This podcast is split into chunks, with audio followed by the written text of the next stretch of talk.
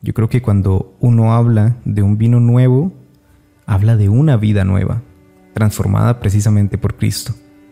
Hoy, en nuestro cuarto día, o en nuestro cuarto episodio, escucharemos una nueva lectura y meditaremos acerca de ella.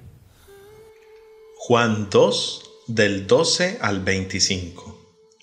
Después de esto, Jesús bajó a Cafarnaún con su madre, sus hermanos y sus discípulos y permaneció allí unos pocos días. Se acercaba la Pascua de los judíos y Jesús subió a Jerusalén. En el templo encontró a los que vendían bueyes, ovejas y palomas y a los que cambiaban dinero instalados en sus mesas. Jesús hizo un látigo con unas cuerdas y echó a todos del templo con las ovejas y los bueyes tiró al suelo las monedas y derribó las mesas de los que cambiaban dinero. Y a los que vendían palomas les dijo, saquen esto de aquí y no hagan un mercado de la casa de mi padre. Sus discípulos recordaron que estaba escrito, el celo por tu casa me consumirá. Los judíos reaccionaron preguntándole, ¿qué signos nos das para actuar así? Jesús les respondió, destruyan este templo y en tres días lo levantaré de nuevo.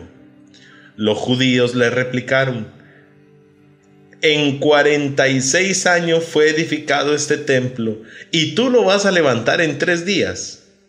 Pero Jesús se refería al templo que era su cuerpo.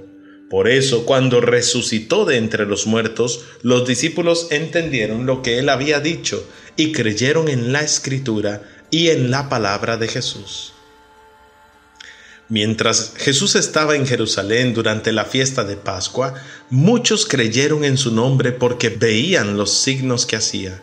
Sin embargo, él no se fiaba de ellos porque los conocía a todos y no necesitaba que alguien le informara porque sabía bien lo que hay en el interior del ser humano. ¿Cómo fue levantado el templo en tres días?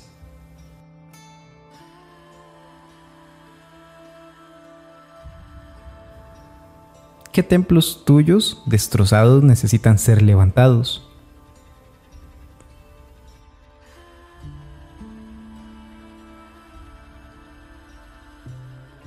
Hay templos en mi corazón que necesitan ser levantados por vos, Jesús. Mi relación familiar, mi confianza en vos, mi dignidad. Ayúdame, Señor, a levantarlos como tú te levantaste el tercer día, para derrotar todas las cadenas que decían lo contrario Hoy te necesito para que me des fuerzas, Jesús, para tomar la decisión de reconstruirme, poniendo la piedra angular de tu voluntad como base. Gloria al Padre, al Hijo y al Espíritu Santo, como era en el principio, ahora y siempre, por los siglos de los siglos. Amén.